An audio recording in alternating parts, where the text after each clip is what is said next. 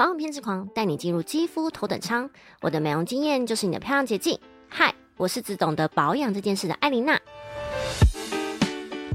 不知道大家有没有听过已经流行一阵子的神级养肤法——早 C 晚 A。这个公式不但可以美白，还可以抗老。但一般来说，美白的产品都会建议晚上擦，是因为怕有些成分白天擦会有反黑的可能嘛？那为什么这个养肤法是把美白放白天呢？这个方法真的适合每个人吗？那在开始之前，如果你对皮肤管理、体态控管、医美、健身这类型的主题有兴趣的话，欢迎追踪哦。那我们就开始今天的分享吧。我们先来认识一下早 C 里面的维他命 C，这个成分有超强大的抗氧化功能，可以降低皮肤的发炎反应。白天擦还可以抵御紫外线的伤害。你没有听错，它非常适合白天擦。我知道有传言说白天擦 C 会反黑之类的说法，但其实维他命 C 并没有光明性。我在第十一集里面有提到，C 有还原跟淡化黑色素的作用，可以抑制黑色素的氧化反应，但缺点就是很容易氧化。所以维他命 C 的产品千万不要囤货，不要因为母亲节啊、周年庆之类的活动买了一大堆，而开封过后的 C。建议三个月内要把它用完，不管它期限写多长都一样哦。虽然它没有光敏性，但你擦了不擦防晒还是会黑。但这不是反黑，就是正常的没有做好防晒的色素沉淀。所以基本功防晒是不管怎样都要擦。而 C 跟烟碱酸胺，也就是维他命 B 三，这个组合是一个完美的美白 set。B 三是细胞的沟通因子。它可以解决暗沉的问题，甚至可以提升皮肤的含氧量。而 C 是超强大的抗氧化物，可以还原黑色素的氧化过程，非常适合在白天一起叠擦，再加上防晒，就是一个完美美白又可以预防紫外线伤害的神奇保养品。重点，这些成分单价并不是很高，却可以创造出好肤质，太值得你每天早上使用它了。基本上这个适用于每个人的肌肤，但如果说你现在皮肤正在过敏，比方说像荨麻疹之类的，就建议等过敏都好了，再给皮肤这些比较进阶的成分。过敏的时候，只要给予皮肤简单的保湿成分就好了。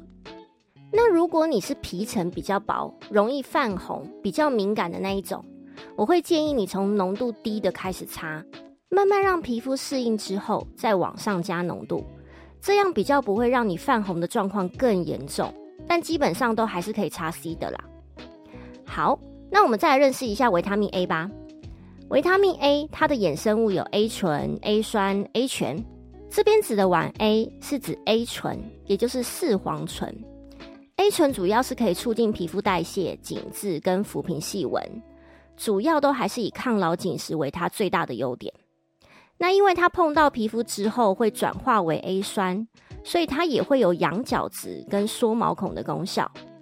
但也因为会转化为 A 酸，可以控制油脂，所以如果没有加强保湿，皮肤就非常容易会有脱皮啊、脱屑的问题。A 醇本身刺激性比较高，良心建议，不管是什么样类型的肌肤，都从零点一趴开始尝试，不要一下就跳到零点二或零点三趴。敏感性肌肤则是建议先从两颊最边边开始做测试，真的没有问题，我们再上全脸。虽然它是一个非常神的成分，但它使用上也要比较小心，否则是真的会烂脸的哦。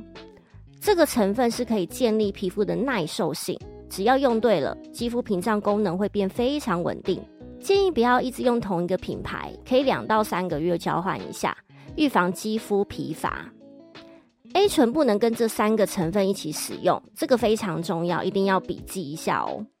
第一个果酸，因为 A 醇碰到皮肤已经会转化为 A 酸了，如果再加上果酸，根本是找死，皮肤会泛红、脱屑、刺痛、红肿痒，全部都来，还有可能因此把屏障给搞坏了。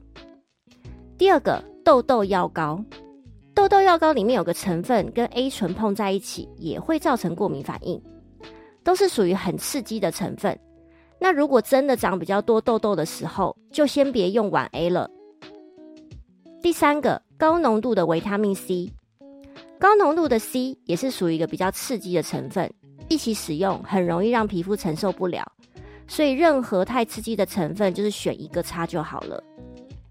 晚 A 这个成分真的是比较挑人一点，肌肤屏障健康的绝对没有问题，但痘痘肌、油水不平衡这种，或者异位性皮肤炎这种超级干燥的肌肤，真的就先不建议了。这种进阶的保养法比较适合皮肤状况相较之下稳定的女孩子。所以，建立一个好的屏障非常重要，才能让皮肤再往更好的状态走。艾琳娜的 Murmur Time，早 C 晚 A 真的是一个很棒的养肤法，很建议大家都可以试看看。养一阵子，真的会觉得皮肤变比较嫩，但是当然要先看自己的肌肤屏障是不是健康的啦。如果你现在皮肤就是很不稳定，还是建议先不要吧。至于选什么样的牌子，我个人觉得只要成分单纯，你用起来也没有什么太大问题，其实就可以了，也不见得一定要很贵的大品牌哦。